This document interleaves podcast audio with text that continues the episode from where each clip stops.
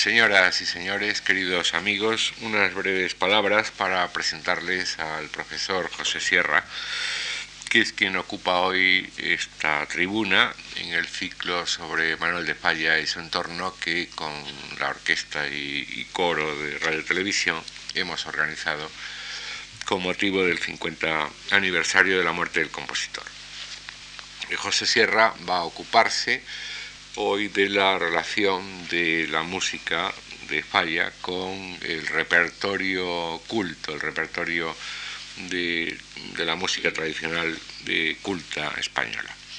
José Sierra es catedrático de rítmica y paleografía del Real Conservatorio Superior de Música de Madrid, alumno muy distinguido del que fue maestro de todos nosotros, el padre Samuel Rubio y sus investigaciones están fundamentalmente eh, relacionadas con la música del Escorial, entre las que destacan, por ejemplo, el catálogo del archivo de música del Escorial, que hizo con su maestro, don Samuel Rubio, música del padre Antonio Soler con obras de Calderón, la música escénica del padre Soler, la música en el Escorial según José de Sigüenza, el célebre cronista del Escorial, la música instrumental no de tecla del padre Antonio Soler, los quintetos y el acompañamiento a la música vocal, el cancionero del Escorial, la música de escena y tonos humanos en el monasterio del Escorial, en un simposio que él mismo dirigió sobre la música en el monasterio del Escorial.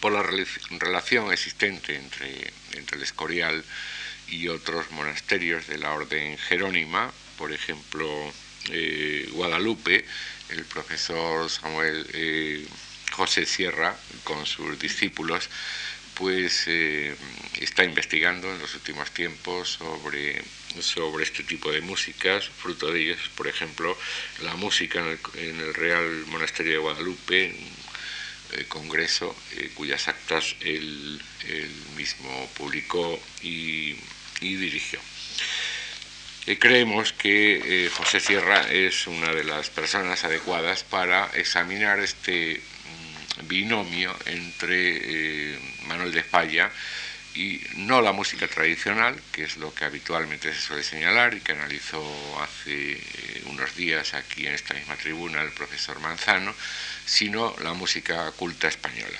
Él conoce muy bien esa tradición musical en la que Falla se esforzó por, conectar y eh, esperamos mucho de esta, de esta comunicación que es probablemente la más novedosa de todas las que hemos programado en este ciclo.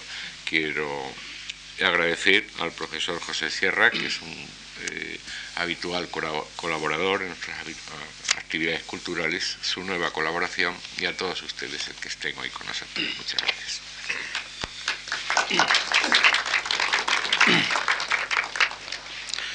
Buenas tardes, soy yo quien, quien debe agradecer a don Antonio Gallego la invitación a participar en este ciclo y, y agradecerle también su amable presentación.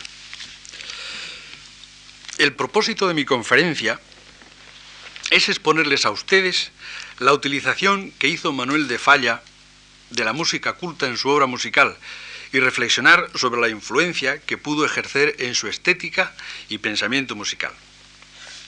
En conferencia previa dentro de este ciclo se ha hablado de la música popular en falla. Estos dos aspectos, lo popular y lo culto, son básicos para la comprensión de la obra de falla. A ellos hay que añadir la música que le fue contemporánea y naturalmente, por encima de todo, su propia individualidad y creatividad, su sello personalísimo como gran compositor que crea y elabora materiales. Estas cuatro vías, lo popular, lo culto, lo contemporáneo y la individualidad, nos muestran en realidad todas las herramientas de que puede disponer un compositor que necesariamente trabaja en el espacio y en el tiempo, conviviendo con el avance de sus contemporáneos, pero aprendiendo también del pasado. Falla tiene puestos sus ojos en el presente, pero también usa los materiales del pasado que incorpora a su extraordinaria evolución compositiva y que a veces son sustancia misma de las obras. El tema de la música culta en falla está algo como a la sombra de la música popular. Parece un tema menor. Falla ante todo, se piensa, es un compositor que rezuma música popular y especialmente andaluza, este es el código, la contraseña o etiqueta, el estereotipo fácil pero incompleto y erróneo. Lo cierto es que Falla tiene su forma de pensar y de hacer con respecto a la música culta, pensamiento y acción que están conectados directamente con la tradición, entendida como sabia que regenera y da luz a la música nueva. Quede claro desde un principio que música popular y culta no son antagónicas en falla ni en la formulación teórica del nacionalismo musical español.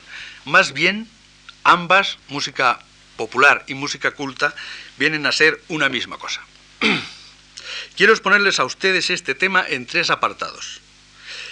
En un primer apartado les expondría a ustedes qué obras compuso con referencias a la música culta. En segundo lugar, intentaría una aproximación a decirles cómo utiliza esa música culta dentro de su obra y en tercer lugar, por qué. Eh, para el primer apartado en el que entro, mm, quiero justificar el, decirle y el exponerles a ustedes todas estas obras,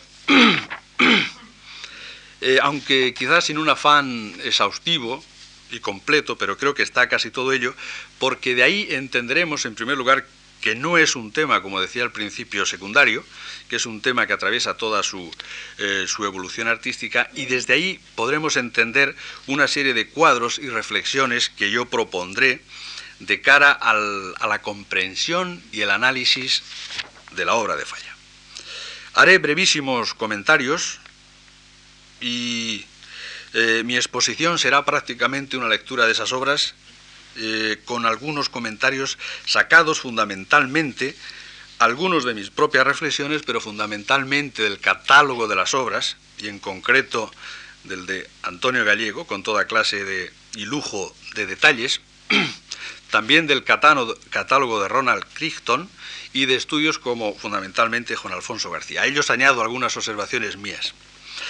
Eh, aunque es casi exhaustivo, quiero pedirles a ustedes un poco disculpas por ello, pero mm, esto les situará a ustedes ante el tema con más objetividad que la que señalaba al principio. Así pues, va casi cronológicamente todo él. Eh, en la oración de las madres que tienen a sus hijos en brazos, por ejemplo, que es una obra para voz y piano, con texto de María Martínez Sierra, se ha dicho que es una obra que puede someterse a un análisis perfectamente modal de las melodías gregorianas. Esta será una característica. La melodía gregoriana va a acampar por la obra de, eh, Manuel de Falla. Incluso el acompañamiento, que es eh, de una forma eh, muy legato, tiene un carácter de intencionalidad modal muy claro. Por consiguiente, canto gregoriano.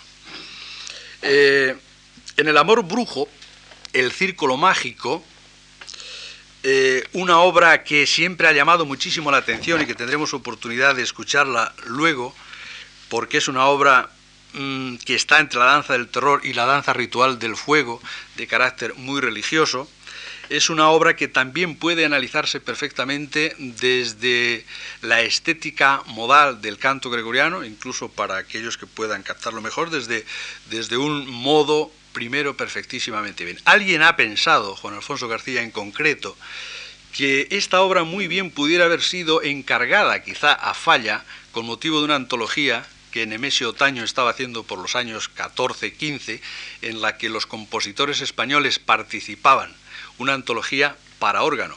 Esta obra, cuando la vemos los músicos reducida para el órgano, entra dentro de las manos, tiene una forma muy semejante a la obra que se escribía para órgano en aquel entonces, y esa hipótesis no parece muy descabellada, pero fundamentalmente por su espíritu religioso y por su modalidad y por el canto gregoriano. Esa obra eh, no dudó don Valentín Ruiz Aznar en ponerla para la muerte de Falla el Requiescat in Pace, que fue la obra que, una de las obras que se interpretó en el entierro de don Manuel de, Falla.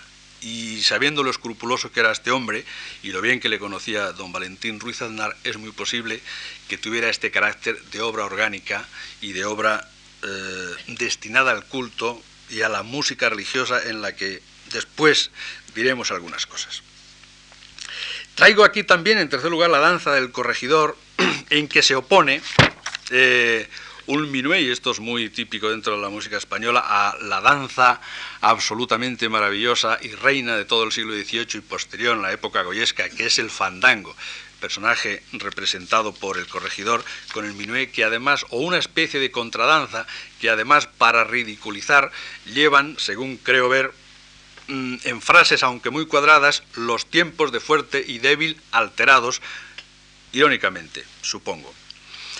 Eh, otra obra, El Fuego Fatuo, es una ópera cómica en tres actos, con texto de María eh, Martínez Sierra, sobre temas de Chopin.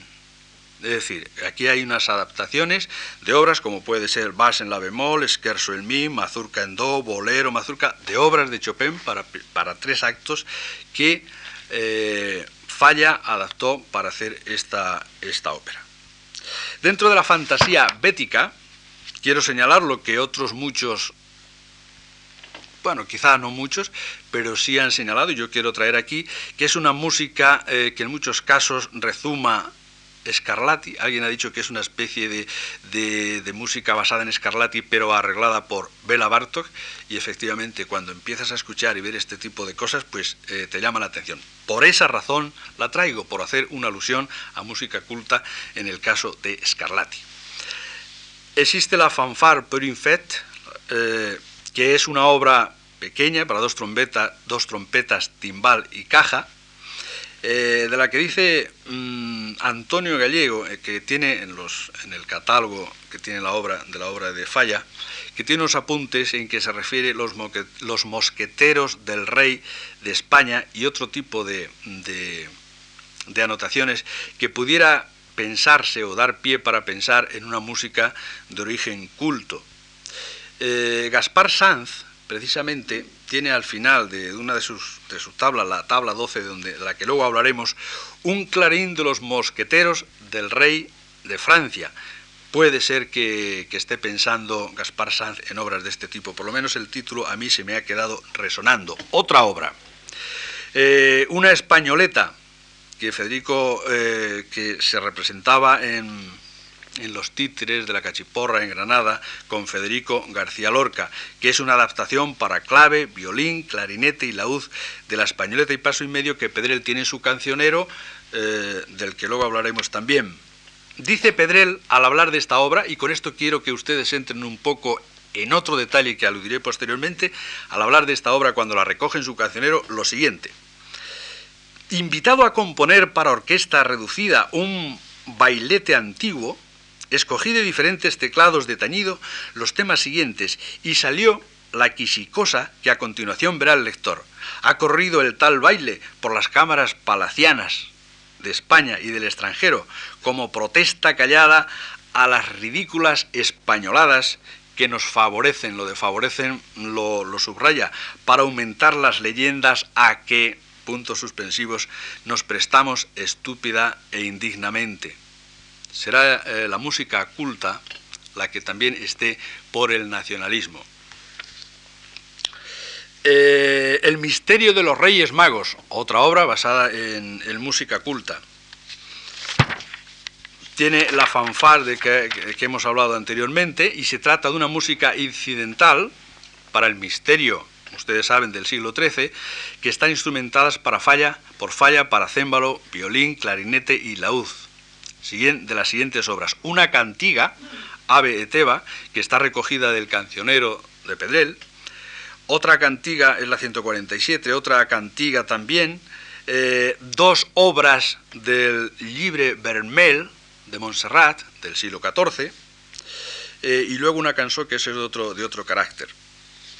En el retablo de Maese Pedro, y paso a otra obra, Quizá les está apabullando un poco con esto, pero terminaré y quiero que ustedes tomen conciencia de ello para las reflexiones posteriores. Falla aquí se plantea tres estilos, según los estudiosos, en que uno habla en de la España de los siglos XV y XVI, basándose en la Hispania Escola y Música Sacra, eh, y va a introducir obras de carácter de, esas épocas, otras en la organografía de la época, por ejemplo en Gaspar Sanz, y otro apartado, otro estilo en la música popular. Así, en la Sinfonía de Maese Pedro utiliza una gallarda de Gaspar Sanz de la instrucción de música sobre guitarra española y también introduce una folía. Eh, en la historia de la libertad de Melisendra se ha querido ver aquel canto que se jugando está la tabla, a las tablas don Gaiferos, que ya de Melisendra se ha olvidado. Alguien, el profesor García Matos, quiso ver, yo creo que mm, a mí me cuesta mucho verlo, el modo, el modo primero eh, sobre esta melodía. Además, sobre todo cuando dice falla, eh, según aquello que se canta, está aludiendo, según aquello que se canta, es algo que evidentemente muy bien pudiera pertenecer a, a un romance. En la corte de Carlomagno eh, se oye otra vez otra gallarda de Gaspar Sanz, otra cantiga 359, otra gallarda de Gaspar Sanz y algunas alusiones a temas de carácter gregoriano que se han señalado y que yo tampoco veo muy especialmente. Pero sobre todo, al final, en el canto de la invocación de Dulcinea, cuando ya Don Quijote en desigual batalla ha destrozado todos los títeres que impedían el, que se marchara mm, Melisendra con Don Gaiferos, pues hace una invocación a Dulcinea y eso está basado en el prado verde y florido, del que luego hablaremos. Pero este es un, es un, un hallazgo del profesor Antonio Gallego y aludiremos posteriormente a él. Otra obra, saliendo del que hace alusiones a música culta. Falla hizo una obertura eh, una revisión de la orquestación del barbero de, la obertura del Barbero de Sevilla, que consiste fundamentalmente en la supresión de trombones que en un principio no tenía. Otra obra. En el concierto per clavicémbalo, pianoforte, flauta, oboe, clarinete, violín y violonchelo, también existe la música culta. Hay un carácter, señala Crichton, eh, que según las palabras del compositor, por eso cito esto, referido a antiguas melodías españolas religiosas de la corte y tonadas populares. Está hecho en forma tocata el primer movimiento y un gran influencia de Scarlatti en el finale. Y el segundo es un tema religioso que tendremos oportunidad de escucharle. Eh, así, en el primer movimiento se cita una obra muy conocida del compositor Juan Vázquez, según parece ser eh, en, lo que ha recogido en la orfénica Lira de Miguel de Fuenllana, que es la obra de Los Álamos Vengo Madre, que es una cita directísima de, ese, de esa pieza. El segundo movimiento está basado en el tantunergo more hispano, algo que, parece ser que tardó en descubrirse, pero que está bastante claro, pero ya veremos el, el porqué. El tercer movimiento hace referencia a Scarlatti, un compositor que conocía muy bien de maravilla, o por lo menos las obras que se habían conocido hasta, hasta entonces. Lo conocía eh, muy bien, sobre todo tenemos noticias de que Rodolfo Hafter, creo que era, en una carta le pide a, a Manuel de Falla que le mande el esquema según el que ha analizado algunas de las sonatas de Scarlatti porque era muy interesante. Dice, le pido, profesor, que usted me mande esto porque es mi propósito estudiar Scarlatti y otras obras y quiero que me mande usted el esquema según, según le tenía usted y yo lo hemos visto, pero no, no lo encontraron. Hubiera sido, sería de interés el encontrar esos detalles. Sige, una obra que es para voz, flauta, arpa, violín, viola y violonchelo, hay un lento método de sarabanda que tiene un toque ceremonial muy español, y que también ha sido referido en ocasiones como o tratado en ocasiones como referencias a música culta. La balada de Mallorca, que escuchamos el, otro día aquí, está basado en una balada número 2 en Fa, eh, opus 38 de Federico Chopin, que hicieron en homenaje a, por su estancia en Mallorca, con motivo de estar falla allí cuando emprendió la Atlántida y estuvo mm, durante unas fechas en esa época, aprendiendo, por cierto, mucho de música coral. En la obra pedreliana, eh, de homenajes también se ha señalado mm, las reminiscencias del wagnerismo, del cual se le, se le achacó muchísimo a, a Pedrel y que parece ser recoger. Lo recojo por ese, por ese aspecto. Eh, otra obra, El Gran Teatro del Mundo, de Calderón, es una obra para la que Falla puso, puso música. Todas estas obras, estas obras de, los, eh, de música incidental son mucho menos recogidas. Empieza con una fanfarria que está recogida de, del libro segundo de cifras sobre la guitarra española, también de Gaspar Sanz, etc. Mm, eh, con arreglo para trompeta sin sordina, una trompa con sordina, un trombón, etc. Es decir, que tiene un comportamiento instrumental, aun cuando sea una música tomada y referida muy directamente. Tiene una serie de canciones, por ejemplo, El Amén de Dresde, que es una canción alemana que utiliza eh, Wagner, el Parsifal y otros músicos alemanes, y que él incorpora. Eh, hay incorporación también al final, no, lo quiero leer todo por no hacerme muy extenso, del Tantunergo de Victoria en una adaptación libre. Eh, empiezo a introducir un nuevo concepto como es la interpretación expresiva, de las que hizo eh, mm, falla en torno a unas 20 obras de músicos españoles del siglo XVI, fundamentalmente Tomás Luis de Victoria. Por ejemplo, Dúo Serafín Clamavant, que es de Tomás Luis de Victoria, y hace una interpretación expresiva. Veremos posteriormente qué es eso de interpretación expresiva. Lo mismo con un Santus, que no está muy localizado, de la, de la Tomás Luis de Victoria, eh, estrenados por el Orfeón Donostiarra en el año 1932 el famosísimo Ave María de Tomás Luis de Victoria, de Tomás Luis de Victoria o de quien sea, porque mi maestro, el padre Samuel Rubio, decía que ese Ave María no era de Victoria, y un poquitín la historia, aunque haya hecho tanto disfrutar la gente con esa Ave María, es que Pedrel lo publica en un apéndice que hace a la obra completa de Tomás Luis de Victoria, pero lo hace en un apéndice recogiéndolo no de las fuentes que él manejó para hacer la, la obra completa, sino de otra publicación de Proske de finales del siglo, musicólogo alemán de finales del siglo XIX, donde, y yo no lo he podido comprobar, dice, allí se dice dónde está recogido esto. Proske hizo tres viajes a Italia para recoger obras y entre otras recogió este Ave María que se llama de Victoria y que se dice de Victoria, pero que, que tiene dudas quizá por el estilo, eh, por el estilo de la, de la obra incluso. Eh, otra obra, Jesus Ait. Esta es una obra brevísima, a tres voces, eh, compuesta polifónica, polifónicamente para los infanticos de las cantinas escolares de Cádiz. También hizo una mm, interpretación expresiva del Anfiparnaso de Horacio Becchi, primero de la comedia armónica del acto primero, que, escena primera que se llama O Pierulin dues tu, hay otro auto sacramental, que es la vuelta a Egipto, auto de Lope, de Vega, que se hizo en el año 35 en la Universidad de Granada con motivo del centenario de la muerte de Lope de Vega, 1635-1935. Tiene una tocata, ese auto, para dos trompetas y timbal, para empezar el, auto, que es la misma de Gaspar Sanz, del, del otro auto del Gran Teatro del Mundo y una intervención musical propia de, de Falla también, que es una invocación ad individuam trinitatem, otro, otra intervención con temas sacados del Parsifal, eh, otra cantiga también sacada del volumen tercero número 5 de, de Pedrel, etc. La invocación dividan ad individuam trinitatem es una obra que dice Falla que es suya, pero el amén de esa obra lo toma de Victoria.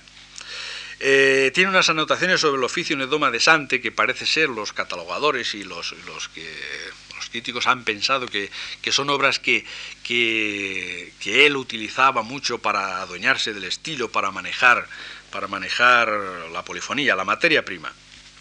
En Mendemus Ilmelius, otra interpretación expresiva a cinco voces de Cristóbal de Morales.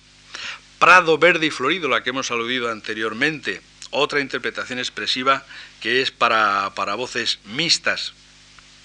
que se utiliza, como hemos dicho, eh, después en el, en el, retablo y que parece que está tomado eh, de Esteban Daza, más que de Francisco Guerrero, de quien es la, la, obra, de la que luego hablaremos también. ¿Qué es de ti desconsolado? Un romance de Granada de Juan de la Encina, tomado del Cancionero de Palacio. Muchas de ellas pueden estar tomadas del Cancionero de Palacio, publicado por Barbieri, nuestra colección lírica más importante del siglo XV, o también del Cancionero de Pedrel, que estaba por aquel entonces recogiendo todos estos materiales. Tan buen ganadico de Juan de la Encina también tiene una interpretación expresiva, Hora sus de Escolar, eh, O Magnum Mysterium, pasando otra vez a la polifonía clásica, eh, que es de Tomás Luis de Victoria. Esta obra y las siguientes que les voy a citar, también ya muy rápidamente, eh, mm, se las encargaron a Falla para, para la Institución Cultural Española de Buenos Aires en el año 40 eh, con motivo de hacer un homenaje a la muerte de, al nacimiento de Vitoria, porque se pensaba que había nacido ahí, pero después era, ha sido, se descubrió, o sea, se ha investigado que era en el 48 tenía en, estas, en estos apuntes proyectado hacer eh, una revisión para instrumentos con imitación de los ministerios, que hubiera sido muy interesante. También para esta ocasión el Tenebre Facte Sum, que es un responsorio de Tomás Luis de Victoria, Miserere Meideus, un salmo de Tomás Luis de Victoria también. Revisión e interpretación. Cuando hace revisión normalmente suele ser alusivo a que transporta las claves en que los predecesores habían transcrito estas obras e introduce la interpretación expresiva de la que hablaremos. Vexila Regis, eh, otra obra, Infesto Santi Jacobi, otro Benedictus, Gloria, etcétera, etcétera, etcétera.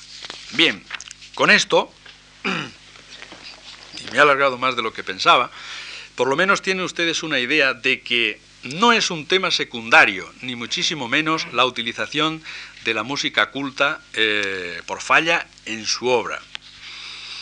De tal forma que nosotros vemos que está utilizando el canto gregoriano, que podemos ya decirle de una manera es intemporal, porque el canto gregoriano atraviesa todo lo que es la historia de la polifonía y de la música occidental, desde que los elementos de la polifonía, maneja documentos del siglo XIII con las cantigas, conociéndolas muy bien, maneja documentos del siglo XIV con el libre Vermel, 14, finales, principios del 15, el siglo XV y XVI con el Cancionero de Palacio, que acaba de salir con, Barbieri, del siglo XVI los grandes polifonistas, eh, Guerrero, Morales, Victoria, toda la escuela expresiva, de ahí vendrá española del siglo XVI, conoce también a los italianos, a Palestina, a Horacio Becchi. Del siglo XVII conoce a los eh, maneja a Gaspar Sanz. No va a manejar los vigolistas por una confusión que tuvo un musicólogo al apreciar la música de los vigolistas, Cecilio Roda, quien, quien dejó la hipótesis en las conferencias que daba en el Ateneo y que a las que Falla asistía, de que los violinistas estaban haciendo una música no muy tradicional, no muy española, sino muy eh, metida en los mundos y en los modos de la música eh, gregoriana, de la música polifónica de otros, de otros lugares y que no, no estaba allí el espíritu español demasiado claro y dijo que era en Gaspar Sanz donde comienza todo esto. Es cierto que en Gaspar eh, Sanz empieza ahí, pero hay mucho material, pero desde luego los vigolistas eh, son de una riqueza de la expresividad y de la técnica española eh, incomparable. Ese fue un error y por eso no está manejando. Aparte de que no se habían publicado obras ni, ni, ni falla, que no hacía investigación musicológica, no lo tenía a mano. Pero ese ha sido el, el no manejar demasiadas, demasiadas fuentes, pienso yo. Maneja a los compositores del siglo XVIII. Scarlatti, ya he comentado, que hace un, un análisis, eh, debió ser muy exhaustivo por los textos que tengo leídos de, de Halfter, en el siglo XIX, pues conoce a Rossini, hemos visto obras, y a Wagner también lo, controla, y desde luego, de su época, conoce muy bien la, ópera, la obra de Pedrel y conoce de maravilla a los compositores contemporáneos, como son los franceses y, también los españoles a quien, a quien critica. De forma que tiene una paleta de conocimientos, mm, desde mi punto de vista, extraordinaria en los que investiga, no solamente como erudición, sino que investiga, profundiza, prueba e incorpora en su música. Para mí esto es una lección grande de Falla. Y otra lección grande de Falla que creo que no deberíamos dejar pasar por alto en este 50 aniversario de su muerte, creo que me parece básico, yo lo he descubierto, lo he redescubierto, son sus escritos. Es decir, yo creo que estas fechas debemos, eh, este año debemos dedicarle a oír su música, naturalmente, pero yo creo que debemos leerle. Eh, es un hombre que tiene una precisión, como saben ustedes, en su música, la sobriedad de su música la traslada o quizá viceversa, porque es así, no se puede ser de una manera en un terreno y de otra en otro, a sus escritos, que son de una riqueza extraordinaria. Habla desde el conocimiento profundo de las cosas, desde el análisis que él ha hecho para poder adueñarse del espíritu de esas obras, y lo habla con una sinceridad desde el técnico y desde el conocedor, que creo que es mm, realmente importante, importante, importante. Y yo mm, eh, añadiría a esto de la música culta, todo lo que hemos citado, añadiría, como último punto, sus escritos. Sus escritos son extraordinarios. Yo en la, en la tercera parte de mi intervención voy a dejar muy conscientemente que hable él. Bien, por consiguiente, maneja todo ese material, le tiene incorporado a nivel práctico, porque lo utiliza, lo maneja, y a nivel de conocimientos. eh, si tuviera que hacer, de luego muy provisional, alguna división o algún, algún pequeño esquema de, o tipología de estas, de esas cosas, haría una primera división. Es decir, hay música culta utilizada para obras incidentales.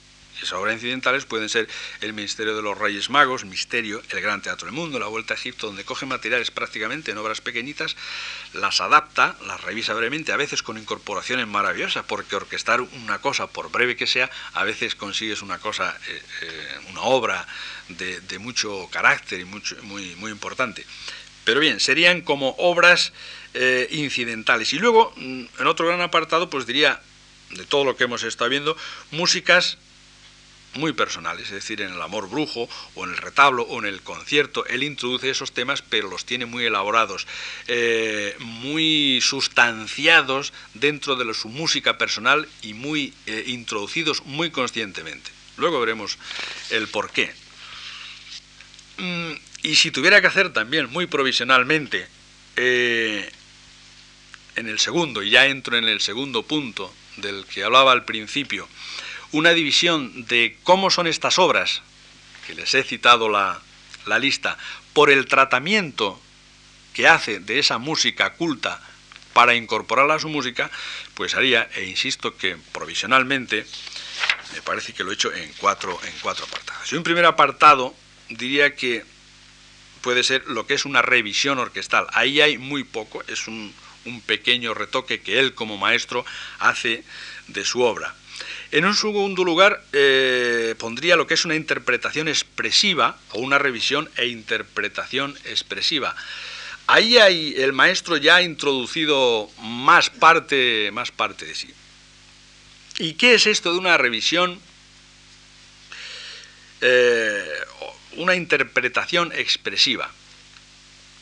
La música del siglo XVI, del XV y del XIV y del XIII y del 12, que no sea canto gregoriano, están escritas las notas y el texto y nada más. No existe lugares en que se diga que aquello ha de hacerse fuerte o piano o esforzando o con un regulador o con una articulación de una frase. Pues bien, hacer una interpretación expresiva es introducir todas estas variantes, de forma que cuando se hace una interpretación expresiva es eh, introducir lo que haría el director de orquesta, el director del coro. Pero esto lo dice mucho mejor eh, Felipe Pedrel, quien utilizó las eh, interpretaciones expresivas solo en su Hispania Scola Música Sacra, porque posteriormente en la obra de ya de Victoria no las utiliza. Y luego contaré por qué.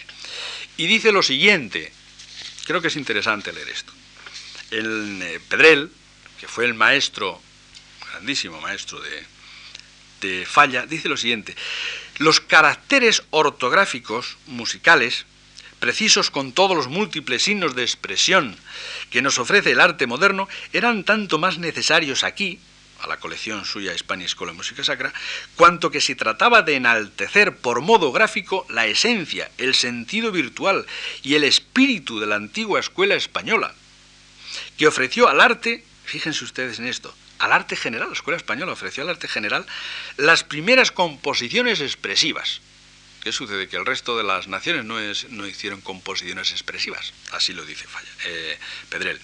Y como la inspiración de cada obra diríase, que se renueva y transforma en cada una de ellas porque el texto ha sido tratado apropiada y maravillosamente por una expresión que llamaré personal, tan justa como ardiente, convenía precisar más si cabe en esta colección las indicaciones sugeridas por la palabra sagrada, que es el alma de esos conceptos místicos. Para alcanzar este fin, objeto de largas meditaciones y confrontaciones de manuscritos y obras originales, no solo he admitido las indicaciones de movimiento que puedan convenir de momento en el decurso de la ejecución de una de estas composiciones, el tenete, eso es una, está tomado del canto gregoriano, esto no existía en el, en, el mundo de la polifonía clásica, tenete como retardando y el celeriter como acelerando, sino que me he valido principalmente de bien determinados y precisos adverbios latinos para los efectos parciales de acentuación y los variados matices de los sonidos, que expreso así, fortiter, suaviter, etc. Es decir, incorpora del mundo del canto gregoriano los manuscritos más especializados, no de todos ni muchísimo menos, en connivencia con el padre Suñol, un gran restaurador del canto gregoriano, con el que coincide alguna vez y dice, me alegra que usted ponga estas cosas en, sus traducciones, en sus transcripciones del canto llano, porque yo estoy haciendo lo propio en las mías de la polifonía. Pues bien, yo creo que eso es un equívoco. Eh, la polifonía normalmente eh, y efectivamente sí es cierto que es expresiva y la escuela española es extraordinariamente expresiva, pero yo pienso que, que, es expresiva en sí misma, sin aditamento de, nada. Eh, tengo el firme convencimiento de que una obra polifónica bien hecha, eh, marcando lo que se llama el tactus, por sí misma va a crecer y decrecer, aumentar y disminuir eh, marcando en sí misma esa expresividad. Pero esto es una opinión, es una opinión mía. Daría mucho de sí un tema que, con, este motivo en el que yo no puedo entrar, ni muchísimo menos, el ver la, la, influencia que en Falla tuvo el momento especial por el que estaba atravesando la musicología. Por ejemplo, eh, Pedrel está transcribiendo cantigas mal transcritas, que la investigación posterior las ha transcrito de otra manera, y está armonizando cantigas, que por esencia es una obra monódica, con conceptos no modales, es decir, no como el mundo del canto gregoriano, no como la, la, armonía o el, o el, colchón sonoro que le convendría a una monodía mm, de carácter modal, sino mm, en muchas ocasiones dándole un carácter tonal muy posterior yo creo que eso es un error que luego falla, como él no hace musicología, sino que coge los documentos que ya el musicólogo le ha hecho, coge ese material y sin hacer una crítica lo traslada. Entonces puede haber una influencia de todo esto. Daría, como digo, para un, para un comentario muy sabroso, pero no nos podemos detener en, en esto. Sin embargo, con ello no quiero decir que falla, por razones que explicaré después, no, no hace no se puede aprovechar de todo este material de forma maravillosa. En un tercer apartado eh, llamaría adaptaciones, por ejemplo, adaptación que se hace de la balada de Mallorca o la de la ópera Entre Actos del Fuego Fatu o el misterio de, los Reyes Magos, de los Reyes Magos o el Gran Teatro del Mundo. Son adaptaciones de obras ya preexistentes que las retoca un poco, etc. Pero lo, más importante sería este, este último apartado, en el cuarto, en el que se incorpora el material culto hace una incorporación temática a la obra, ya sea de, carácter melódico, rítmico o modal, de la obra culta en la obra personal. Y dentro de esto yo hago alguna eh, divergencia. Hay una eh, aproximación, una incorporación directa y clara, por ejemplo, de los álamos Vengo Madre, que se puede oír perfectísimamente bien. Eh, otra directa pero sumergida en que se puede ver, por ejemplo, también lo diremos ahora, el tantum y, no se oye, no se oye muy bien en ciertas ocasiones, pero sí se, se puede percibir clarísimamente en otras.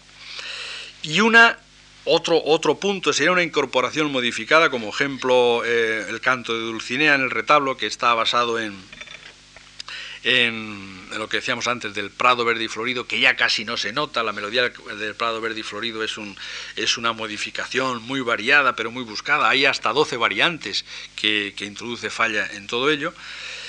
Y otro apartado sería una incorporación totalmente sustancial, donde ya no se ve nada, no se ve ni siquiera prácticamente el material, el musicólogo puede ir a ver dónde se rastrea, el oído, el sentir le dice que allí hay música culta, pero existe una especie de transustanciación de, ese mundo que, que, ha sido, que ha sido superado. Por lo siguiente, cuatro estadios en la, en la incorporación del material. O lo incorpora directa y claramente, que se oye, puede estar como cantus firmus y se oye dependiendo, hay una incorporación modificada con dificultades y otras en que ya está el está pero sin estar. Y veremos cómo, cómo funciona esto. Quiero hacerles oír a ustedes algunas cosas.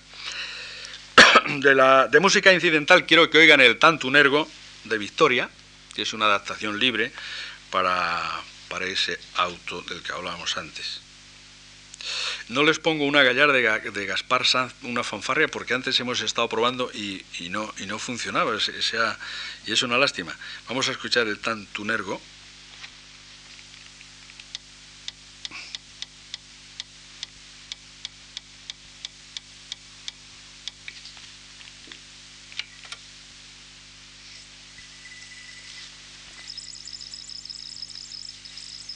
Esto es de una música incidental.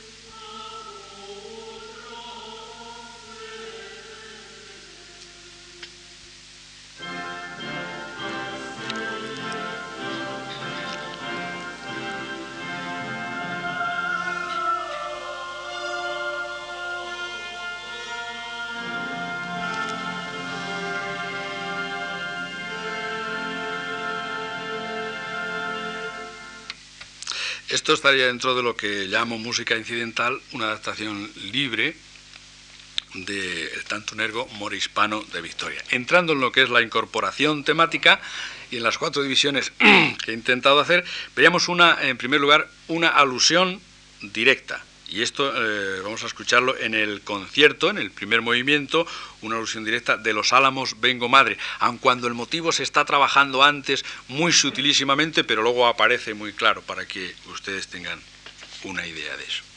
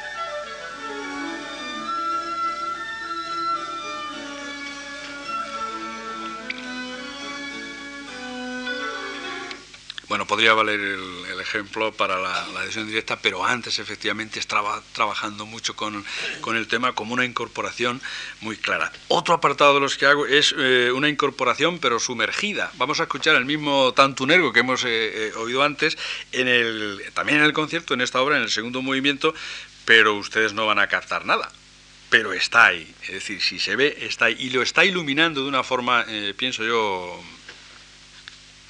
interesante. Vamos a escucharlo.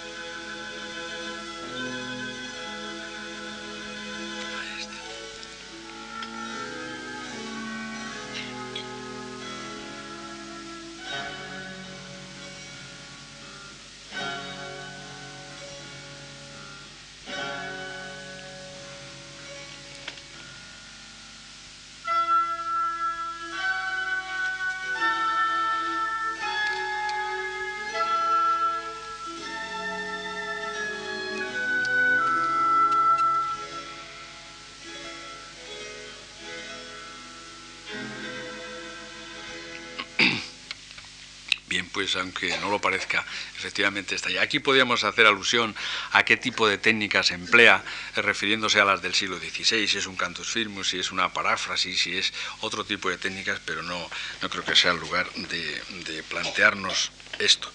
Eh, una melodía muy variada, con muchísimas variantes que tampoco podemos eh, percibirla prácticamente, es el canto de Dulcinea en el retablo, la referida al Prado Verde y Florido, de Francisco de Carrero, que es una canción que luego se tornó a lo divino, eh, pan divino y gracioso, y que voy a ver si soy capaz de buscar aquí en el minuto 23, y si no, pues a lo mejor no van a poder ustedes.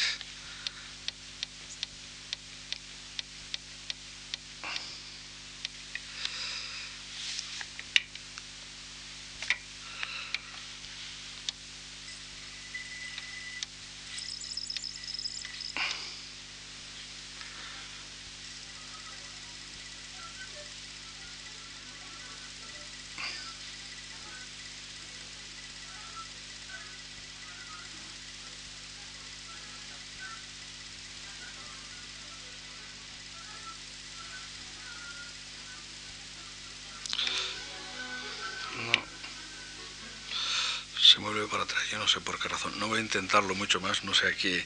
Eh, y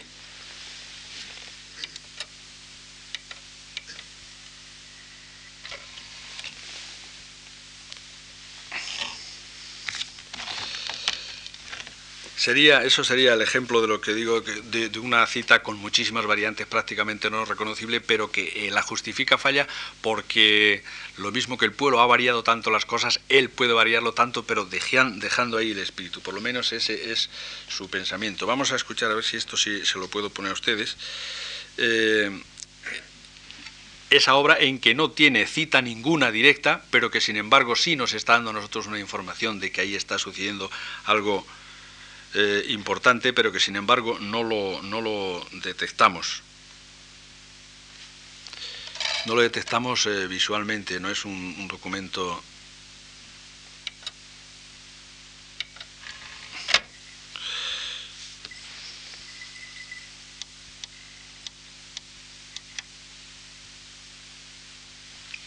es la, el círculo mágico de la obra que, os que les decía antes, que es la, eh, la que utilizó Valentín Ruiz Aznar para el, entierro de Manuel de Falla y el que le colocó las palabras de Requiescas in pace. Amén. Alguien le preguntaba a Falla en cierta ocasión, maestro, ¿de dónde ha sacado usted esa música que a nosotros nos parece tan rara dentro del amor brujo? Y por lo visto él señalaba hacia arriba y decía del cielo. Don Valentín Ruiz Aznar probablemente debía saber estas cosas y quizá el archivo suyo que al que no, se que no es de fácil acceso, en su día nos puede revelar muchísimas cosas sobre el estudio de, de Falla, quizá algo de esto. Vamos a escucharlo.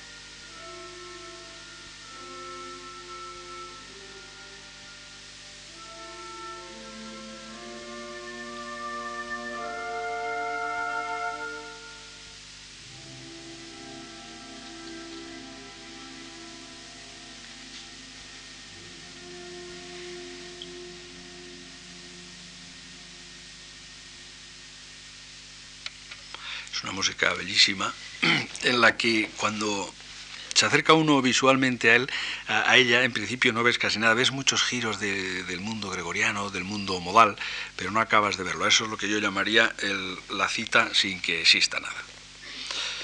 Eh, hay por consiguiente, mm, pienso yo, una marcha ascensional hacia lo no visible, hacia, si vale la palabra, la transustanciación, hacia la cita no directa y hacia el siglo XVI.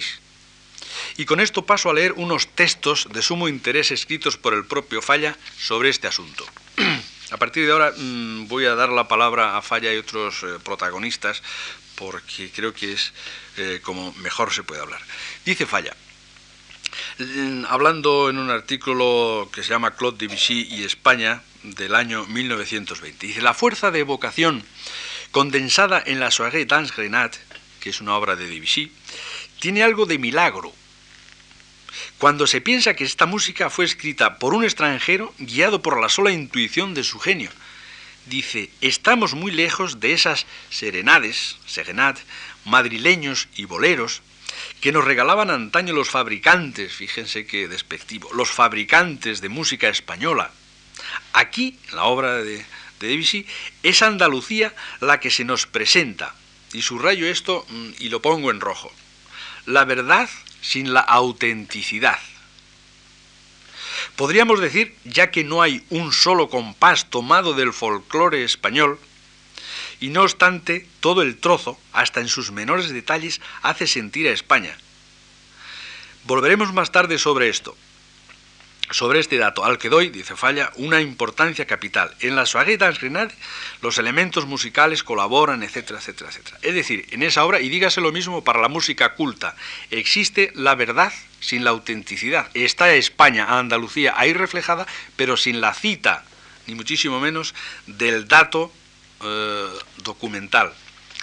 Traigo este texto porque ha habido en la investigación de la obra de Falla toda una, una corriente de pensamiento dos corrientes de pensamiento, una que arrancando con Jaime Paisa y Gilbert Chase, etcétera, en que decían Falla efectivamente escribe, rezuma el espíritu de la música. García Matos posteriormente, por los años 50 y luego posteriormente dice, no, no, no solamente es que se trate del espíritu y que rezuma, etcétera, sino que está lo que él llamaba muy castizamente el documento entero y vero. Y él escribe una serie de artículos para demostrar todo eso. Con eso mm, demostraba Matos varios problemas de metodología, pero desde luego uno de ellos es que contradecía el propio pensamiento de Falla, el cual va ascensionalmente hacia este, hacia Debussy, hacia la verdad sin la autenticidad, hacia expresar la música, lo que él quería la el reflejar el nacionalismo, hacer el nacionalismo, que vamos a hablar ahora, pero sin, la, sin el documento. Y esto, dice Falla, es milagroso y le parece de capital importancia. Sigue en ese artículo diciendo otra cosa de sumo interés. Dice, de este conjunto de hechos España se ha beneficiado grandemente. Todos los hechos que...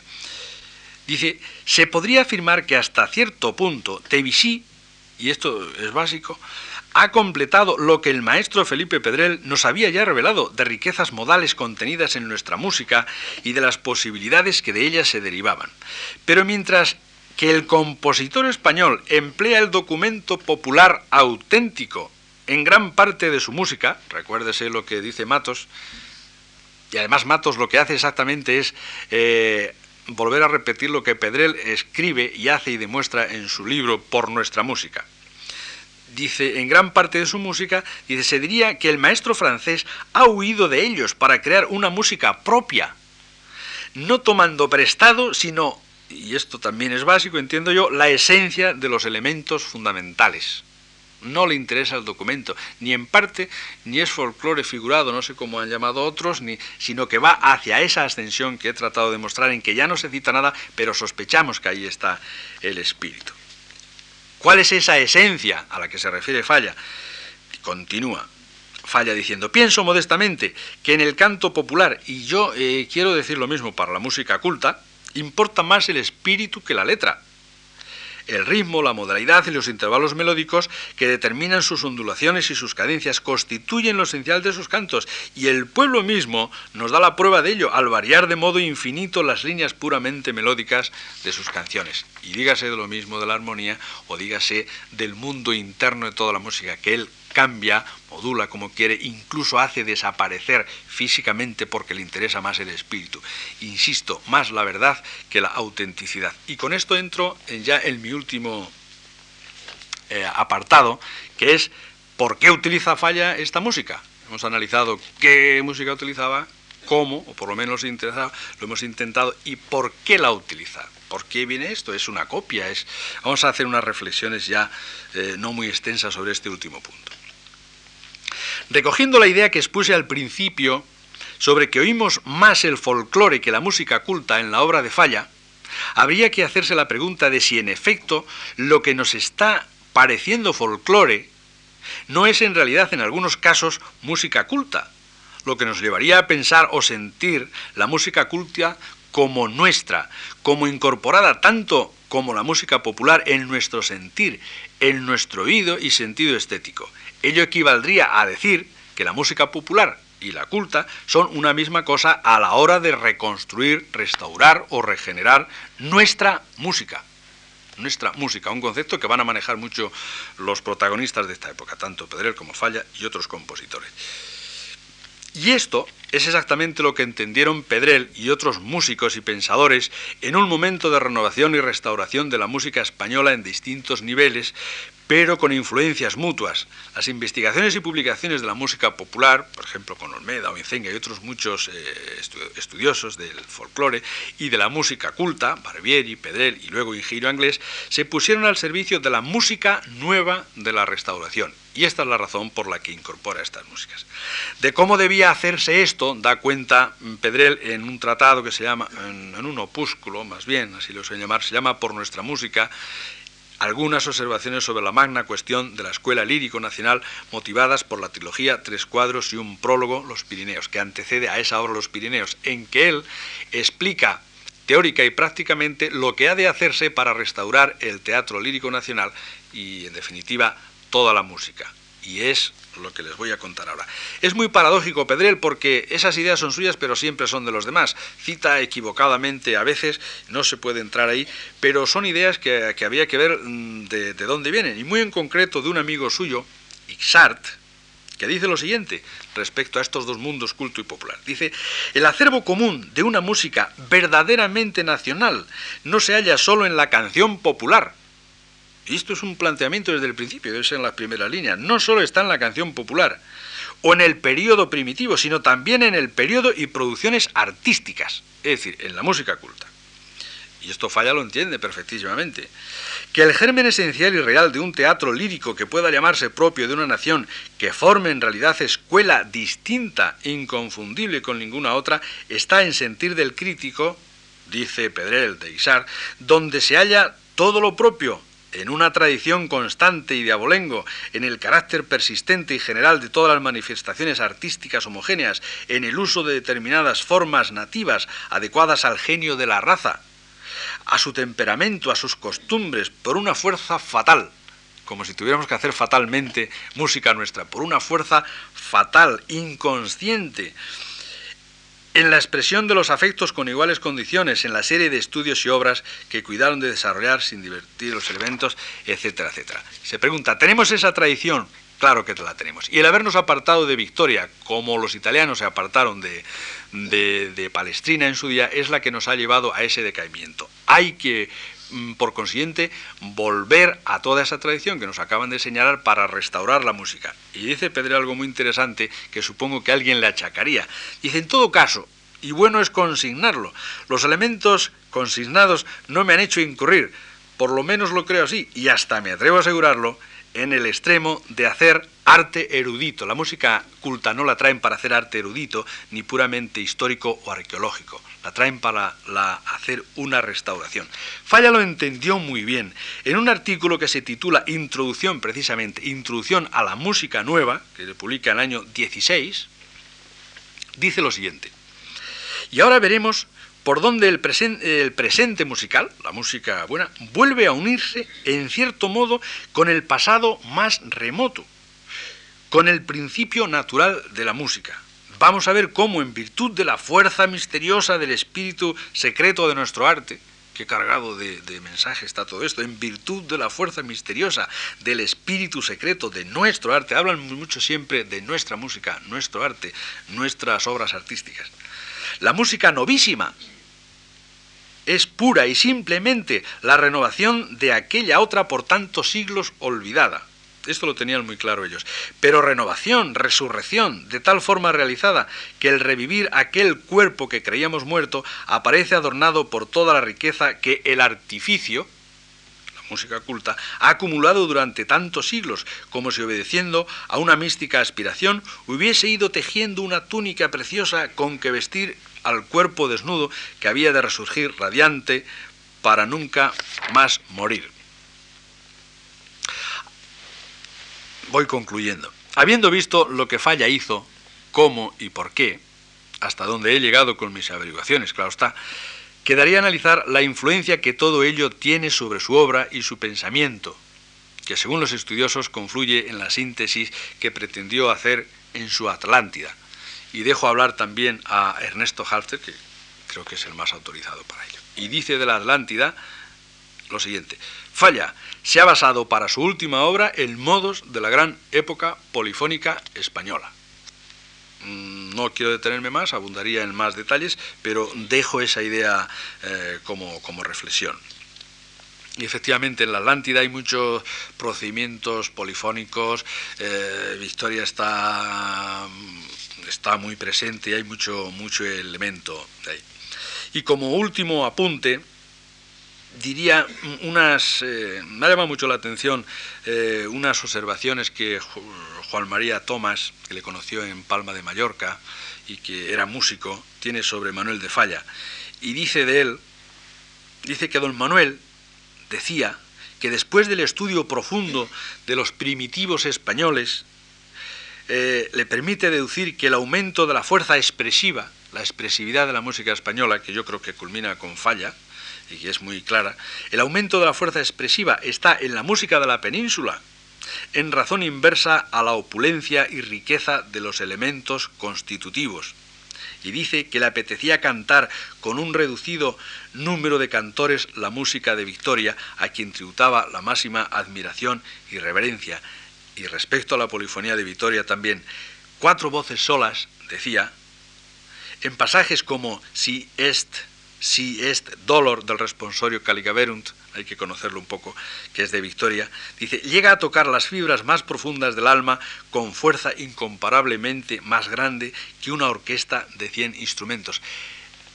Esto me parece un pensamiento muy importante en Falla. Él prefería agrupaciones, como han visto, muy pequeñas, tanto de coro como de orquesta, no solamente por renunciar a la orquesta eh, wagneriana o la orquesta romántica y por seguir un poco el estilo de la época, sino por la expresividad más concentrada.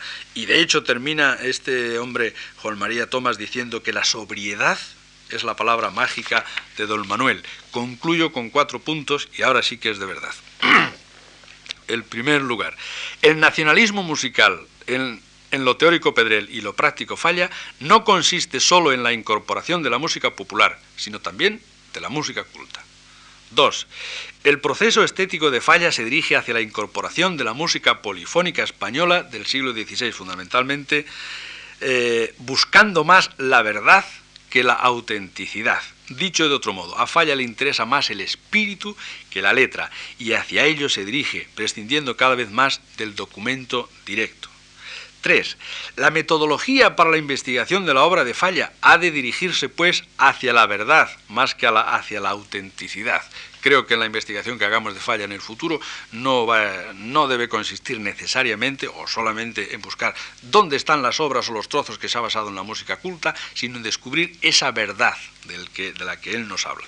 Y cuatro, la sensibilidad de oyente detecta el espíritu de la música española que campa por igual en la obra de Falla ante lo popular y lo oculto, sin que a veces sepamos, y quizá no importe mucho saberlo, dónde está lo popular y dónde lo oculto, que tantas veces han caminado de la mano en las obras de los músicos españoles del pasado. Muchas gracias.